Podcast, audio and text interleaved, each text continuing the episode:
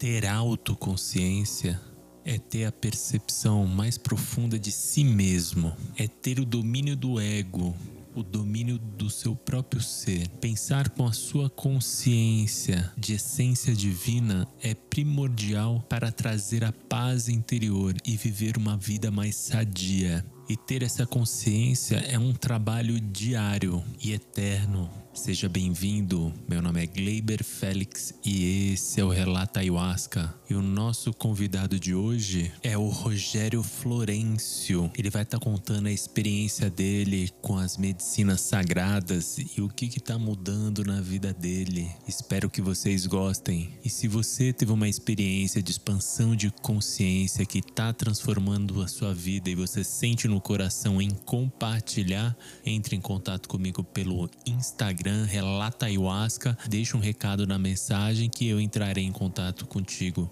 Gratidão a todos.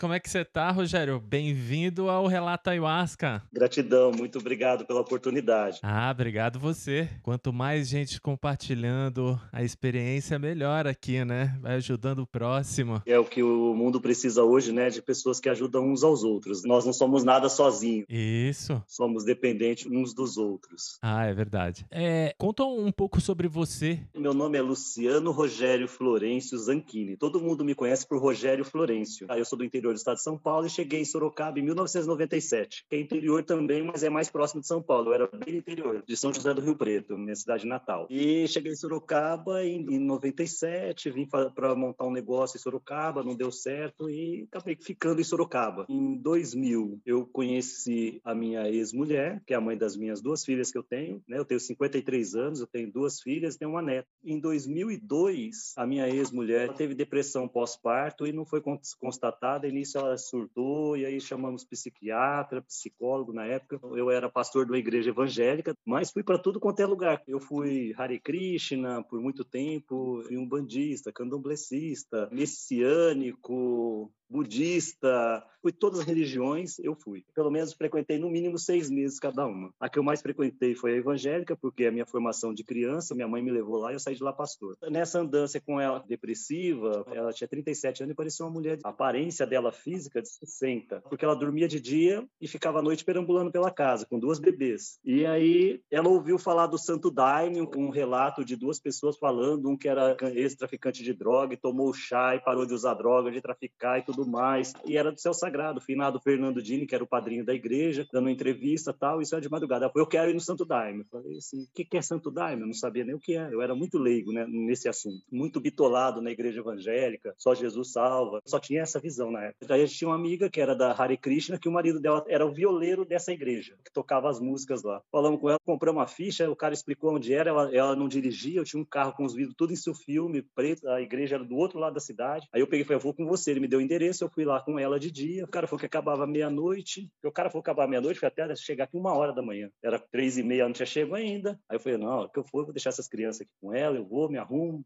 venho buscar as crianças e acabou o casamento. Quando essa mulher chegou, eu parecia que tinha 17 anos, não 37. Foi uma cura, assim, imediata. Aí ela falou que ela teve um vômito, e ela disse que viu um pé de boi caído ali dentro, e ali acabou. Ela disse que deu uma vontade de alegria, uma vontade de sorrir, parece que o rosto dela, assim, subiu. E realmente ela estava assim. Caramba! E eu falei, e aí, como é que é o gosto do chá? Ela pegou e falou assim, olha, parece vinagre.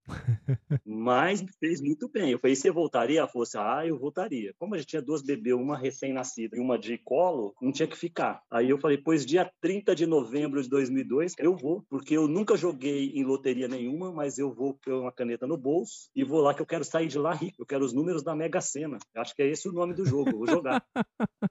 E eu tinha uma situação financeira até boa, não era ruim não, mas eu queria dinheiro, né? Porque na minha cabeça era aquilo que eu queria. Hoje é uma igreja para mil pessoas, eu acho que é a maior do estado de São Paulo, Céu Sagrado, em Sorocaba. Eu cheguei lá, uma coisinha assim, com um monte de gente, é, hoje eu sei que são os fardados, né? E fora uma cobertura com uma lona assim do lado, e uma mangueira assim, duas janelinhas, uma aqui, outra aqui, homem desse lado, mulher daquele. Eu fiquei na janelinha assim, na segunda fila, um tempo feito sol o dia todo, tava calor, e de repente assim, do nada deu uns trovão, começou uma chuva, e tiraram a fileira da frente, fizeram lá por último e eu fiquei na frente, olhando bem de frente para a janela. E lá eu vi um quadro que hoje eu sei quem é, um negro, um senhor barbudo e do outro lado um quadro que era de uma santa. Mas para mim eu falei, bom, como eu tinha formação evangélica, não tinha muito essa visão católica, nem de outra coisa naquela época. Eu olhei e falei assim, bom, aquele ali deve ser o, o macumbeiro, aquele velho barbudo deve ser o cara que faz o chá e aquele lá deve ser o demônio que vai me dar o zoom da Mega Sena. Foi o meu pensamento. Eu tomar o chá. Tô sendo bem verdadeiro com você. Aí começaram a tocar umas músicas, chamar o pessoal para tomar o chá e vai a fileira. Falei assim, ó, eu vou tomar esse negócio aqui. É o seguinte, eu quero sair daqui rico, milionário, com os números da Mega Sena e eu não vou vomitar essa porcaria aí, não. Eu não pesquisei o que era Santo Daime, eu não pesquisei nada. Eu via o resultado nela, falei, vai ser bom para mim também. Aí cheguei lá, quando eu pus aquele negócio na boca que aquele homem me deu, que era o finado Padrinho Fernando, falou, tome, tenha fé. Eu tomei. Quando eu pus na boca, me deu vontade de eu voltar tudo para fora. Eu falei, não, eu vou engolir isso aqui e não vou vomitar. Eram umas 300 pessoas na sessão. Saí, quando eu cheguei na minha cadeira, que eu sentei, já não era eu. Eu sentei assim, eu já tava assim, que eu até me tremia. Eu falei, meu Deus do céu, o que, que é isso aqui? Foi veneno. Misericórdia, o que, que é isso aqui?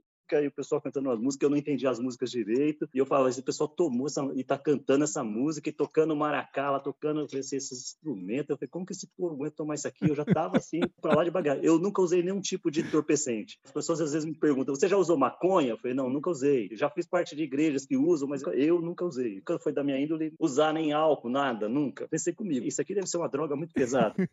mas aí acabou os pensamentos. E aí começou a tocar música. Lá nessa igreja, até hoje, né, eles dão um saquinho para você vomitar e te dão uns papel toalha para você limpar a boca. A igreja Santo Daime tem os fiscais, os homens cuidam dos homens, as mulheres das mulheres. Ficou um junto comigo. Eu dei trabalho a sessão inteira. Eu usei tipo, uns 80 saquinhos, mais ou menos. Até os 40 e pouco eu contei. Depois eu não tinha mais condição de contar. Rolo de papel toalha, o cara trouxe um fardo e deixou do meu lado. Colocava assim, o rolo inteirinho dobradinho do meu lado assim. E pôs um tambor daqueles de lixo um pouquinho para frente de mim. Então ele já tirava, já pegava, dava o saquinho e me dava outro saquinho. Eu vomitava e me dava o saquinho. E assim foi a sessão inteira. Nossa Senhora. E durante a sessão, teve um determinado hino lá que eu, eu abri os olhos eu não via. Eu fechava os olhos eu via. Uma tiazinha e um indiozinho perto de mim, cada vez que ela chacoalhava aquele maracazinho dela, tocava e era numa música de um padrinho Valdete, que é um padrinho até que eu gosto muito do, do Santo Daime. E o hino falava assim: chamei mamãe Jurema, chamei mamãe Iemanjá, chamei todos os caboclos, chamei todos os orixás. Era um hino de chamada. Naquele hino, ali eu vomitei. Me acabei eu sou escandaloso, eu não gosto de vomitar. Se eu tiver como uma sessão com 20 pessoas e eu começar a vomitar, todo mundo vai saber que eu estou vomitando. Coisa assim que me foge de mim, mas é uma coisa que eu não gosto. E de repente, no meio da sessão, apareceu aquele negro, deu a mão e puxou do meu corpo assim, e olhou para mim e falei: "Agora eu morri". Aí ele falou assim: "Você já morreu mais de 120 vezes. Até o fim da sessão você vai morrer mais umas 80. Fica tranquilo".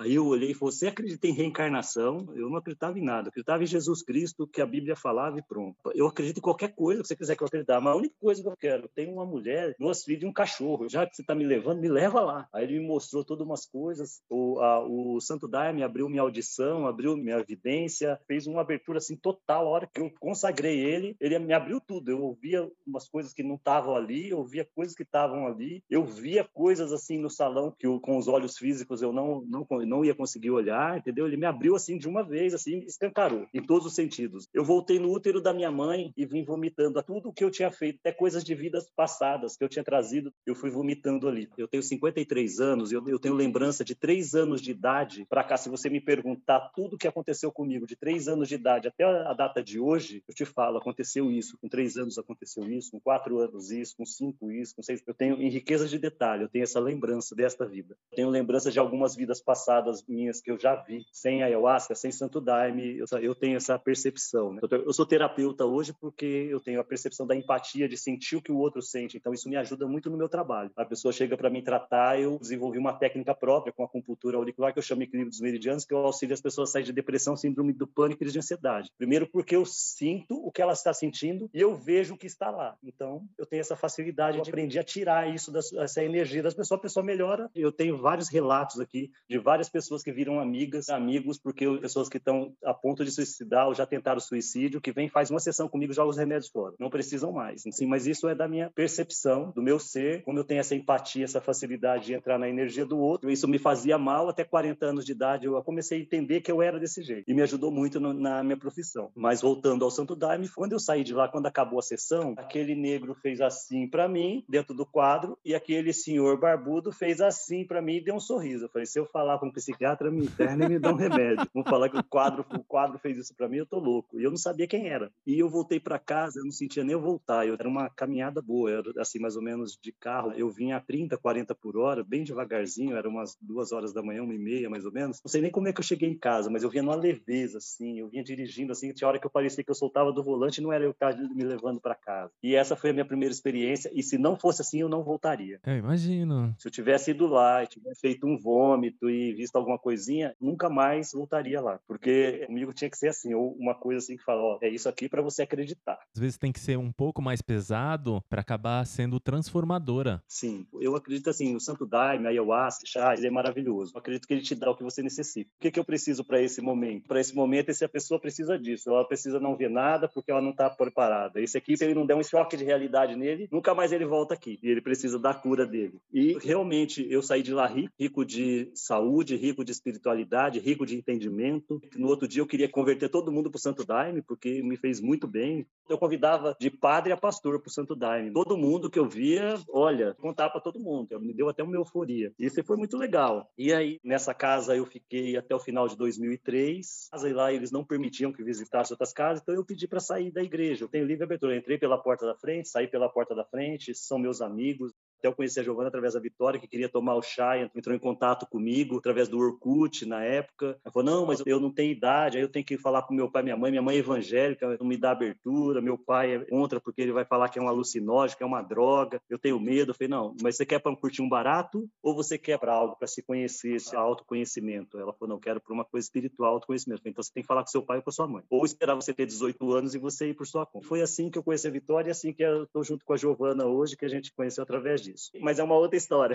E assim, eu fui conhecer outras casas e no final de 2004 eu comecei a fazer um trabalho na linha unificada com o Chandra Lacombe. Aqui o Chandra Lacombe tem hoje um, um templo aqui em São Roque. Começamos a linha unificada, que é uma linha mais oriental, é uma linha que eu me, me adapto mais, é uma coisa mais light. Não tem a farda, não tem os dogmas da igreja, que eu já vinha de dogmas de igreja e eu queria me sair de dogmas de igreja. Até as pessoas perguntam, ah, a ayahuasca é religião? Não, foi o Santo Daime é uma religião, a barquinha é uma religião, a ayahuasca é ayahuasca. Pelo menos o que a gente faz não tem a ver. Está muito ligado ao xamanismo, não tem a ver com religião. Exatamente. Mas aí eu fiquei vários anos, até 2007, fazendo as sessões na linha do Chandra, na linha unificada. Aí eu tinha um grupo grande, um grupo de 40, 60 pessoas por sessão na minha sala de terapia. Depois nós, nós tivemos que alugar uma chácara para fazer, porque começou a ter muita gente e o espaço não cabia. Até que um dia nós encerramos esse grupo. Aí veio a minha separação também. Aí eu dei um tempo, o pessoal procurava, falava, não, não estou fazendo, e caminhava para alguma igreja ou para algum grupo que eu conhecia.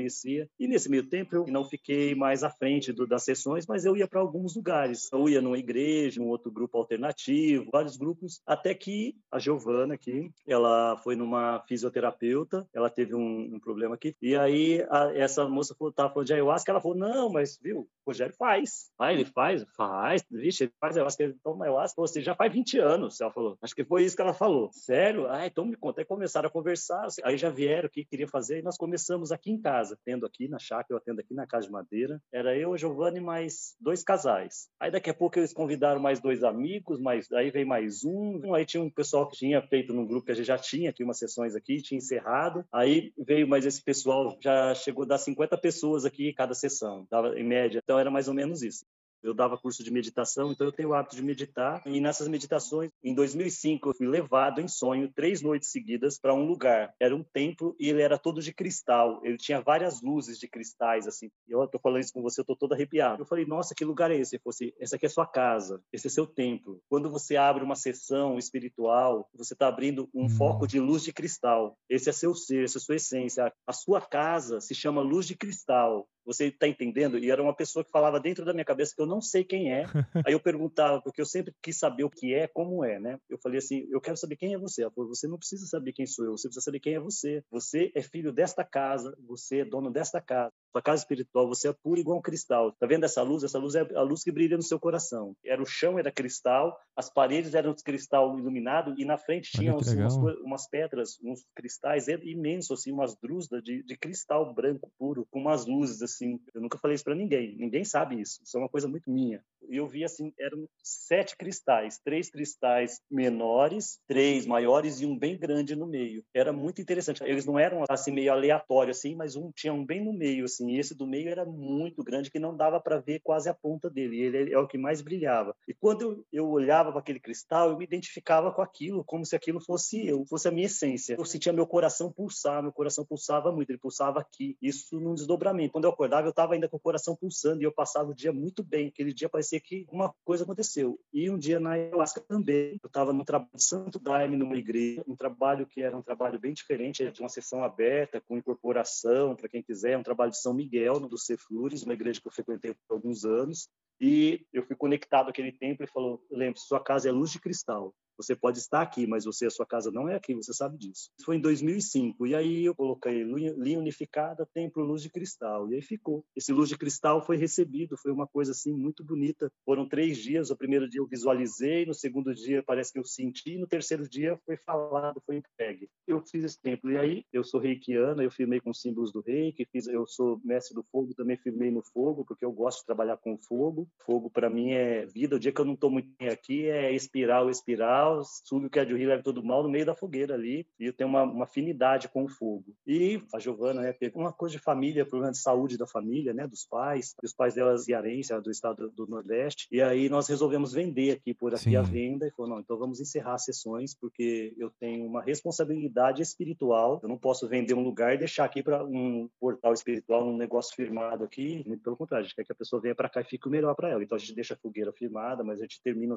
encerra essas sessões aqui, tinha uma sala no centro de Mairim, e lá tem um quintal muito legal, e, e o dono do, do, espaço era um advogado, ele tinha a advocacia dele lá, e ele também é, é mago tal, e falou, vamos fazer ayahuasca aqui, vamos trazer essa ayahuasca de lá, já que você vai tirar, não, não alugue, não vai. Fiz algo, acabei fazendo um tempo lá, quando eu saí daqui, e depois fui para lá. E nesse meio tempo, a conheci a Aline, por causa Sim. dela, que eu estou te dando o relato aqui, a Aline é, Batista, e ela veio aqui porque ela queria comprar uma chácara, e nós estávamos vendendo, e nós íamos embora para o Nordeste, viu a estrela lá, falou, ah, e ela falou de cacau, eu falei de ayahuasca, e aí ela fez as sessões lá comigo, acho que duas sessões que nós fizemos lá no espaço que eu tinha ali no centro, um ritual, um puja para Ganesha, ao longo dessa minha jornada, né, de ayahuasca de 2002 para 30 de novembro de 2024, 22 anos, né? Nessa trajetória de 21 anos, eu hospedei uma pessoa musicista, ele ficou muitos anos na Índia e quando ele veio de lá, ele ficou na minha casa por seis meses, depois saiu, ficou um mês com o filho e veio morar lá perto de mim. Eu morava numa chácara em Araçoiaba da Serra e ele me ensinou muito da linha védica. Ele abria os pujas, ele tocava vários instrumentos indianos e ele foi me ensinando sobre os pujas, sobre o que, como fazer puja para Ganesha, para Shiva, o que, que era Deus Ganesha, o que, que era Shiva, o que, que era Mãe Kali. A liturgia indiana ele me passou. Minha formação é teologia. Então é uma coisa que eu gosto. Me ensinou como fazer, acompanhei ele. Aí ele também toma ayahuasca, então ele falava, olha, vou fazer um puja lá, você serve ayahuasca, que eu sei que você tem essa firmeza e eu toco tal. E a gente fez uma parceria boa por um bom período até ele ir embora, ele foi para Minas, acho que ele foi para São Tomé das Letras, foram vários anos aprendendo, e aí eu vim trazendo essa linhagem também, aí trazia um pouco do xamanismo, que eu frequentava alguns lugares que era xamã, então tinha contato com os índios, com a tribo Chauandaua, com a tribo Noquim, eles ficaram hospedados aqui em alumínio, eu tenho jagube, eu tenho rainha aqui, a folha da chacrona, eu tenho aqui em casa plantado, aí eu doei, o cacique veio aqui apanhar, eu falei, não, você pode ir lá, eu vou te doar, você faz a sua ayahuasca, pode fazer os seus trabalhos você levar para a tribo, fica tranquilo. Ele falou, mas você vai doar, irmão? Eu falei, vou,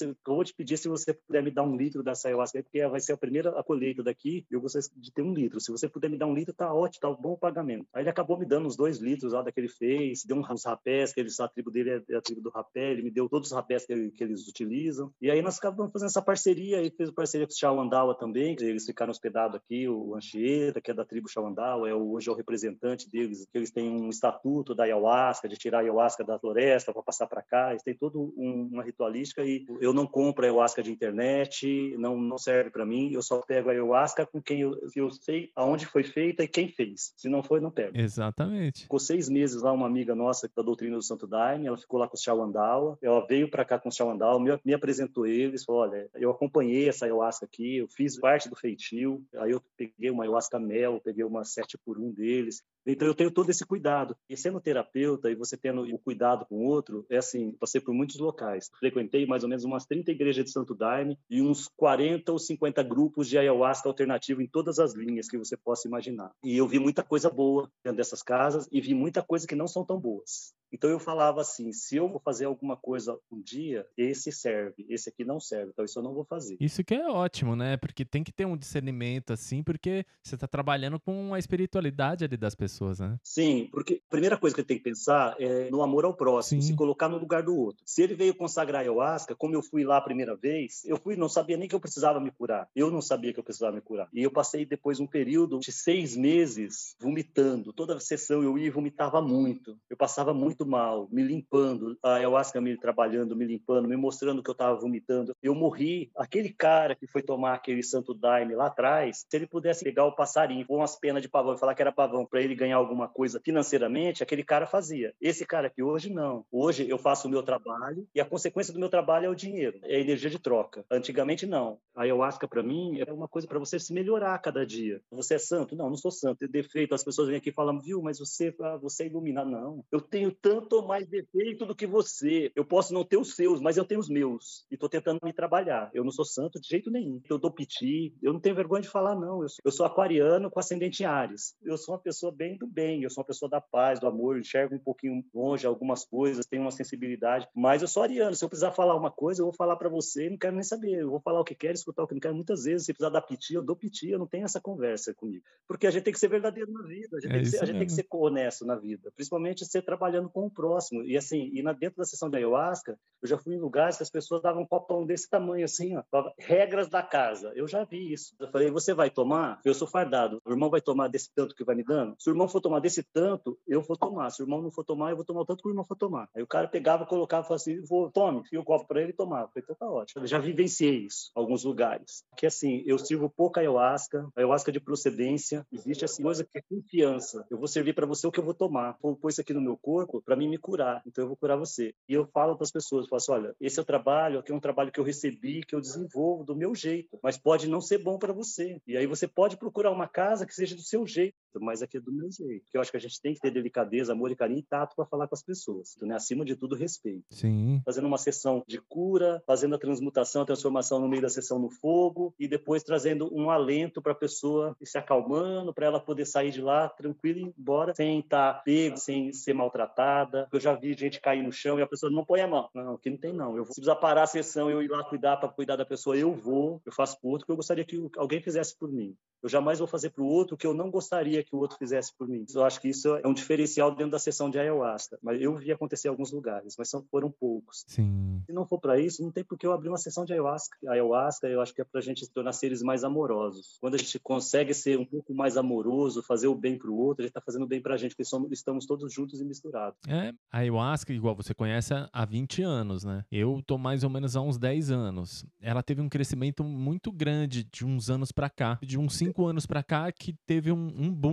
de muitas pessoas conhecer, porque antigamente quase ninguém conhecia, assim, era Sim. muito difícil você ouvir falar. Como tem muita gente fazendo, as pessoas acham que é uma coisa simples. Ah, porque para mim foi muito bom, mas, cara, não é assim. É algo até, entre Sim. aspas, perigoso, porque se você não souber firmar o lugar, se você não tiver a responsabilidade em cima das pessoas, o cuidado, é... isso daí pode se tornar algo muito complexo, desastroso até. Hoje eu vejo muita coisa por aí. Eu, eu vejo pessoas servir microdose de ayahuasca, pessoas que não sabem o que é ayahuasca direito, está servindo microdose de ayahuasca por causa do dinheiro. Eu vejo isso hoje. É. A ayahuasca para mim é sagrado, não é dinheiro. Sim. Nunca foi. É um chamado. Olha, você precisa fazer alguma coisa e isso está na sua vida. Você vai chamar. Você vê veio para fazer isso. Passei toda uma situação bem dolorosa e bem difícil que eu senti na pele que me mostrou que aquilo tinha algo, algum fundamento. Quando eu vou abrir uma sessão de ayahuasca, eu vejo uma pessoa que vem pela primeira vez, eu tenho o maior carinho, o maior cuidado com a pessoa. Uma responsabilidade que você tem. Muitas vezes eu já pensei em parar. E aí vem aquela coisa e fala assim, você tem que fazer. Porque cansa. Eu não deixo a pessoa embora se ela estiver mal. Eu vou lá e eu puxo para mim, aquilo lá eu jogo no fogo. Quando eu começo a chegar aqui na minha casa e começo a ter assim umas energias que eu sinto assim, uma rispidez ou minha ou da Giovana, ou que eu começo a quebrar as coisas aqui da minha casa. Tem um altarzinho aqui, eu acendo uma vela pro meu anjo da guarda, já deixo a velhinha acesa lá. Então, assim, a gente tem uma preparação antes.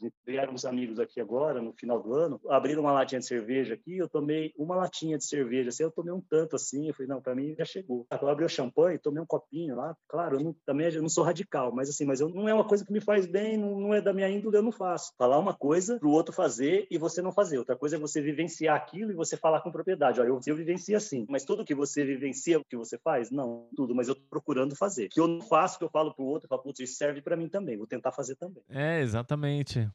E eu era tão preconceituoso que casa que vendia material de umbanda, santo, vela, eu não passava na rua. Oh, que doideira. Esse era eu. Incenso não. Incenso é coisa do demônio. Esse era eu. Eu mudei. As pessoas também podem. Então, assim, eu era ignorante no assunto. Sim. Eu só acreditava naquilo porque foi aquilo que me ensinaram. E outra coisa que eu gostaria de falar, assim, é te agradecer por esse trabalho que você está fazendo. Ah, gratidão, irmão. Eu não te conhecia, até porque eu não fico mexendo na internet, porque eu também não tenho muito tempo para isso. Se a Aline apresentou, achei muito legal que você está fazendo. Achei um trabalho assim fantástico. Você divulgar, você tirar o seu tempo para incentivar outras pessoas a melhorar a sua vida. Muito legal. É, Parabéns. Gratidão. Receba de coração. Vou pôr você nas minhas orações, que eu acho uma forma amorosa de fazer, de ajudar as pessoas. Você divulgar hoje a internet, assim, muita coisa errada na internet, mas muita coisa boa, como o seu programa, assim. Sim. Isso que você está fazendo, eu acho uma coisa muito fantástica e boa. Parabéns. Ah, gratidão a experiência de cada um que sempre complementa. Até coisas ruins que ocorrem na ayahuasca, as pessoas têm que saber do que, que acontece. Que também não é só alegria, como muita gente fala. A ayahuasca é uma bebida difícil, que traz muita consciência e muitas vezes o aprendizado que você tem, você aprende dessa maneira dura, como você aprendeu também, vomitando várias e várias vezes, para você ver como o expurgo é grande, né? E as pessoas precisam saber disso, que não é só luz e amor, não. Você vai ver a sua sombra. E tem casas hoje em dia que não são tão sérias como deveria ser. Tem pessoas pensando só na moeda de troca, não leva tão a sério. Acabar fazendo uma prostituição da ayahuasca. Isso pode causar muito trauma em muitas pessoas. Já levando a sério, já é complicado. Imagine a pessoa que não tá levando com respeito isso, né? Tá fazendo só máquina de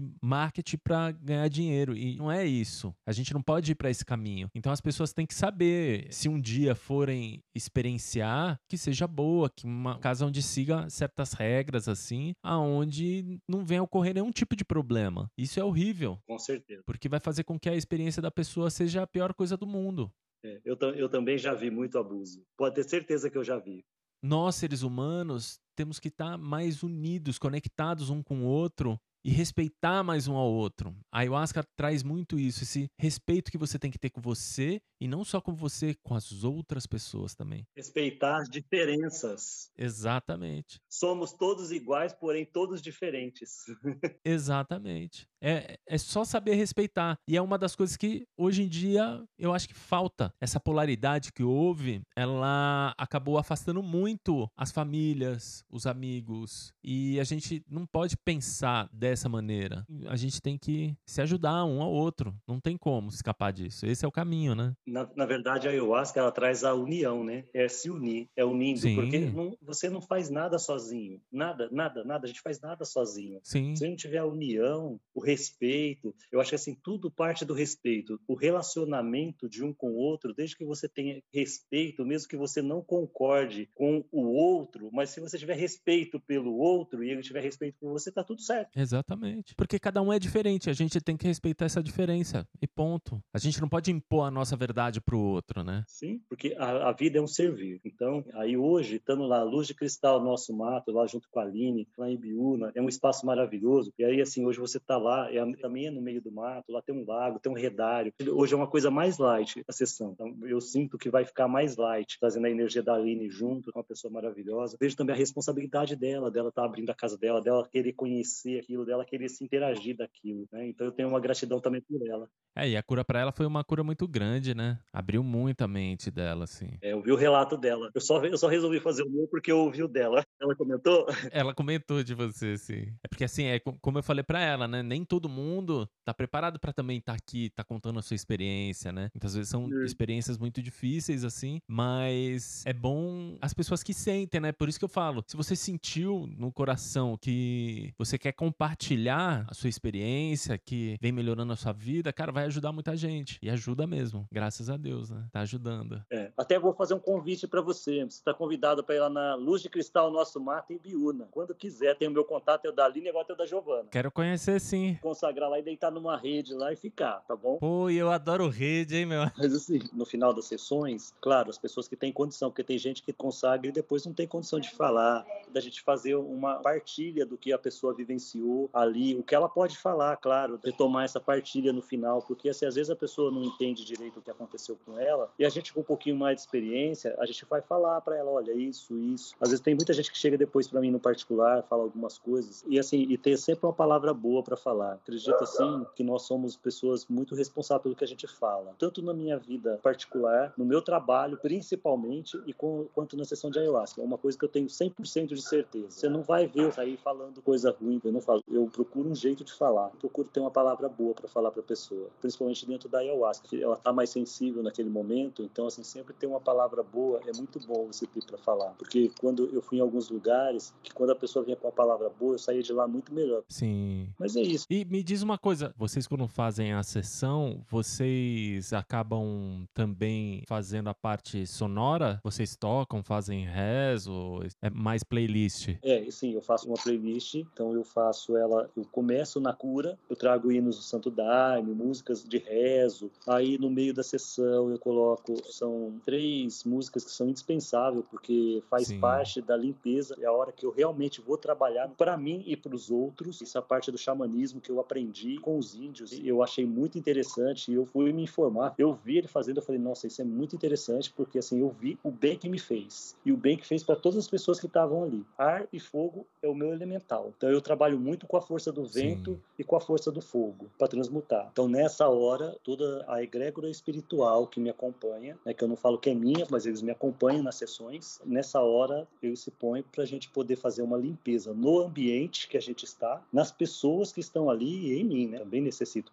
Então a gente põe o rezo do fogo do Ale de Maria, espiral e grande espírito. Isso aí é o meio da sessão, quando a gente faz toda a cura, quando chega nisso aqui é para limpar. Então rezo do fogo, que é para queimar tudo que tem, e espiral para limpar e jogar, e a gente traz o espírito da terra, chamando a Pachamama, para firmar e limpar. Dali para frente a gente vai com umas músicas mais tranquilas, algumas músicas, alguns rezos mais tranquilo, mais suave, mais alegre, umas orações. Eu tenho é um mantra que eu toco aqui na minha casa, é, é raro o dia que eu não toco, quando eu não toco eu canto, que é o meu São Miguel. Eu ponho antes de terminar nessa música. De vez em quando eu toco o atabaque, o tambor, mas maracá é uma arma de poder que transmuta. É isso mesmo. Eu toco didgeridoo, né? Você conhece esse instrumento? aborígene. Eu conheço. Porque ele é um instrumento de cura também, como o maracá, só que ele trabalha com vibração. É engraçado que assim, a gente vai aprendendo com o tempo também. Eu achava que sempre estava fazendo a cura, ajudando na cura das pessoas, mas depois de um tempo eu fui percebendo que era uma parte do meu ego que estava ali. Porque o digeridu assim, do mesmo jeito que ele pode te levar para o céu, fazer você encostar a mão no pé de Deus, e se você não tiver nessa vibração, tiver em outra vibração mais baixa, ou é céu ou é inferno. E eu não tinha essa dosagem na mão. Aí depois de um tempo, acaba fazendo um estudo mais profundo e percebendo que existe essa necessidade de você perceber o outro, de você ter esse discernimento, saber o horário para tocar, não é sempre que toca. Então hoje eu, eu toco bem poucos. E isso vai melhorando o ritual em si, né? Porque aí você percebe que as pessoas se sentem melhor. Fala, pô, eu nem gostava muito do teu instrumento, hoje em dia eu gosto mais. Por quê? Porque tá mais balanceado. É uma percepção que eu tive. E eu venho percebendo que é, é todo um aprendizado. Essas medicinas são novas para nós, já são muito antigas para os povos originários que já consagram a ayahuasca há muitos anos, mas para nós não. Então a gente precisa saber dominar o ego para não cometer essas falhas. A ayahuasca ela traz essa percepção, só que você tem que saber captar, porque para mim demorou vários anos para eu perceber isso. Faz alguns anos que eu, eu venho trabalhando dessa maneira, sendo mais tranquilo. Mas isso mostra que não só eu, mas muitas pessoas estão direcionando as coisas para algo mais positivo, onde esse processo de cura vem melhorando e diversificando também. Eu percebo muito isso que você faz um estudo muito grande dessa condução. É um estudo que nunca termina. É como você falou, né? A gente vai aprendendo com o tempo. Você vai olhar para mim e falar assim: puxa, você tem 21 anos de consagração. Não, eu ainda tenho muitos egos para trabalhar, eu tenho consciência disso. Eu não tenho muito filtro também, eu não tenho vergonha de falar, não. Tem gente que tem vergonha, que fica cheio de não me tocar, é porque eu tô me expondo. Não, não, eu tô me expondo porque eu sou assim, eu não tenho vergonha de falar. Porque uma coisa é você apontar o outro e falar: olha, ele tem. É um para o outro e três para você, eu também tenho. Estou te falando isso porque numa determinada igreja, numa época da minha vida, há muitos anos atrás, tinha um irmão lá de uma igreja ele era chefe de alguma coisa lá. Eu olhava pro cara e a gente não tinha muita empatia. Eu achava, puta, que cara arrogante. Eu chegava na minha casa e falava para minha ex-mulher como esse cara era arrogante, por que isso, por que aquilo, porque beleza, passou o tempo, eu saí dessa igreja até por causa da situação e eu me achando, né, que o cara era arrogante. Um dia eu sentei na minha sala de terapia, uma sexta-feira eu estava meio mal, assim, passando uma situação, porque eu fazia muito trabalho, tinha muita coisa, eu não estava numa, numa, vibração muito boa comigo mesmo. Eu falei, não, eu preciso de ajuda. Já sei o que eu vou fazer, vou tomar o Santo Daime, porque até então eu era do Santo Daime. Eu vou sentar na cadeirinha, vou pôr um CD lá, binário de João Pedro chama. Falei, vou pôr um CD, meio quando chegar nesse CD eu faço uma concentração, medito, depois ponho outro CD para ir. Tá, tomei lá um, uma dose, mais ou menos uns 80 ml de um Daime bem forte, de um padrinho do Acre que eu conhecia. E eu tô te contando isso, isso é muito particular meu, mas, mas eu não tenho vergonha de falar. E foi embora, desenrolar desse CD. Quando chegou no meio, o negócio pegou, apertou, falou, pode pôr outro CD. Eu falei, não. E o outro CD chamava assim, vou chamar Juramidã, porque mandaram eu chamar, chamando ele. Quando começou esse hino, é um hino longo. Eu tava sentado na minha cadeira ali, na mesa, eu me vi lá no canto da sala, joelhado, e vi toda a minha arrogância, que eu olhava no outro e falava, ele é seu espelho, você não tá vendo? Foi um choque tão grande para mim que eu levei três meses para aceitar que eu era arrogante, que aquela arrogância era minha. E um ano para mim me trabalhar essa arrogância. Você vai falar para mim hoje, você é arrogante? Não, sou menos. Eu ainda não deixei de ser arrogante. Algumas coisas ainda eu me pego sendo arrogante. Não tenho vergonha de falar. Mas aquele tanto que eu era, eu posso te afirmar, eu deixei de ser. Mas ainda algumas coisas ainda eu me pego com arrogância. Falo, Puxa, isso é arrogância. Isso aqui é ego. Tenho que trabalhar isso. Com 21 anos, tempo de ayahuasca, se você consagrar ayahuasca toda semana, todo dia, mas se você não mudar por dentro, a ayahuasca te mostra e você não muda, você continua na mesmice, no mesmo processo. Depois de um ano, eu fui na igreja num festejo que tem. Chegou lá, o irmão tava que a gente não se bicava muito. Chegou lá, o irmão tava, puxa, que bom que você veio, quanto tempo que você não tá aqui? E pegou na minha mão, abraçou, falou, puxa, vou pôr você na primeira fila hoje lá para tocar com a gente lá, pegar seu maracá, porque hoje é São Miguel, não vou tocar, não sei o que, não sei o que. Mudou, porque eu me trabalhei. O espelho não refletia mais. Ele tinha esse problema também, mas era dele. Mas eu tinha mais que ele. E eu só enxergava o dele, eu não enxergava o meu. É muito fácil apontar o dedo pro outro. Era um dedo para ele e três para mim. E eu não via isso. Eu tive que parar, tomar um 80 ml de um Dime forte, fazer aquele inário. Eu passei mal, eu estava sozinho. Eu não teve vergonha. Eu, eu tive que me limpar sozinho, limpar minha sala. Sujei toda a sala terapia de vômitos. Eu olhava para mim e falava: Nossa, isso tudo é seu, não é dele. Ele tem o dele, mas isso é seu. Trabalhe que você vai ver que ele melhora. Aquele período todo para mim poder me trabalhar. Você estava falando aí do seu instrumento. Com o instrumento eu nunca tive esse problema. Eu tive outras coisas assim. E ainda tem algumas coisas, tem coisas que eu tenho consciência que eu ainda tenho que mudar, eu tenho que me melhorar. Eu busco ser um ser melhor, mas às vezes a situação que aparece, você ainda sai um pouco fora da casinha e você percebe que aqui você ainda tem aquilo para trabalhar. Eu tenho muito cuidado no que eu falo, porque eu sei que uma palavra ida ao vento, ela volta para mim. Então eu tenho muito cuidado no que eu vou falar de mim e o que eu vou falar do outro. E o que eu vou falar pro outro. Esse cuidado eu tenho. Eu já aprendi que uma palavra dita, ela não volta atrás. É, não volta pra boca. Não, não volta.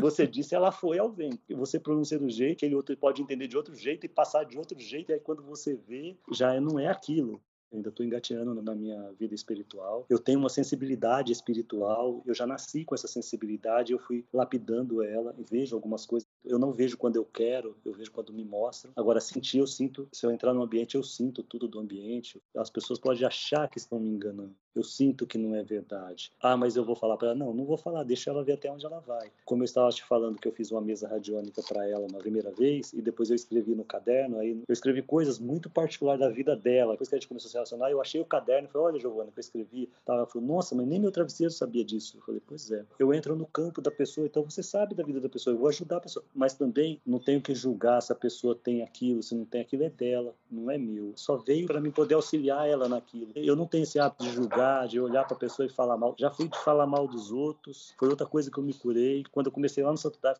Mas já fui me trabalhando. Então, assim, quando você faz a consagração de um chá, de uma coisa divina que vai te ajudar, eu acho que você tem que fazer a sua parte, que é melhorar. E a ayahuasca não é só peia. Na verdade, a ayahuasca é uma sessão que exige um trabalho, mas ela é uma festa espiritual. Se você está limpo, você vai festejar, você vai para o astral, você vai festejar, você vai se conectar com o seu eu divino, você vai se conectar com Deus, com as entidades, com as coisas, mas ela exige um trabalho. Mas se você continua na mesma fazendo as coisas erradas, você vai viver na peia, passando mal Porque você não quer se melhorar, ela está te mostrando. Então, isso, isso é muito importante as pessoas terem essa consciência que não é só ir lá, vou lá numa roda de cura. Você está disposto a isso? Você vai mudar? A ayahuasca é para todo mundo, mas nem todo mundo é para ayahuasca, porque as pessoas não querem se melhorar, não querem se trabalhar. O grande intuito da ayahuasca não é durante o ritual, mas sim depois do ritual, na sua vida diária. Como é que você vai trabalhar isso? É aonde o bicho pega mesmo. Eu vejo isso na minha vida mesmo. Muitas vezes eu me pego cometendo o mesmo erro. Eu falo, caramba, né, cara, pra que isso, né? Mas é um trabalho, cada um tem o seu time. Tem uns que vão acordar assim muito rápido e tem outros que vai ser porta igual eu, que demora um tempo, né? Pra assimilar, pra caminhar mais suavemente, né? Mas é normal, né? A gente, é porque cada um tem o seu tempo, a gente tem que respeitar o tempo da gente. Exatamente. Você começa a consagrar as medicinas, você começa a ter uma consciência amorosa. Então, essas coisas assim, a gente tem que levar para o dia a dia da gente. É como você falou, a gente abre uma sessão espiritual, mas o espiritual é todo dia. As pessoas correm atrás de dinheiro, correm atrás de matéria, porque elas enxergam com o olho da matéria, elas não enxergam com o olho da energia espiritual. Aqui é uma passagem breve. A gente vive uma vida na matéria, mas é uma vida espiritual. Preciso do dinheiro, porque o dinheiro é material, é energia de troca para ter. Mas você não pode esquecer colocar o dinheiro na frente do espiritual, da vida. Tem que galgar junto, não só esperar que a medicina vá fazer a parte dela. Sim, tem que ter equilíbrio. Eu acho isso muito importante, que quando você reconhece que você tem aquilo, que se trabalha naquilo, você melhora, você muda a sua vibração, você vai para um outro patamar. Todo dia a gente está se lapidando. Sim, mas gratidão, irmão, pelas suas palavras, pelo seu tempo aqui de estar tá contando a tua história, que é muito bonita, de todo esse processo de cura e desse processo de cura que você vem levando para as pessoas que é muito importante. Gratidão, irmão. Eu que agradeço você, como disse já, gratidão. Eu acho que isso que você está fazendo assim, é um diferencial. Você está aí também se expondo de alguma forma, você falando também da sua vida, dos seus particulares. Eu acho legal a gente se expor e a gente tirar as máscaras mesmo, porque assim, não dá para viver mascarado. Oh. É isso que a gente acredita. Mas gratidão. Gratidão, irmão. E bom descanso para ti, hein? Até mais. Tudo de bom. Parabéns pelo trabalho. Valeu, brigadão. Boa noite. Tchau, tchau. Até.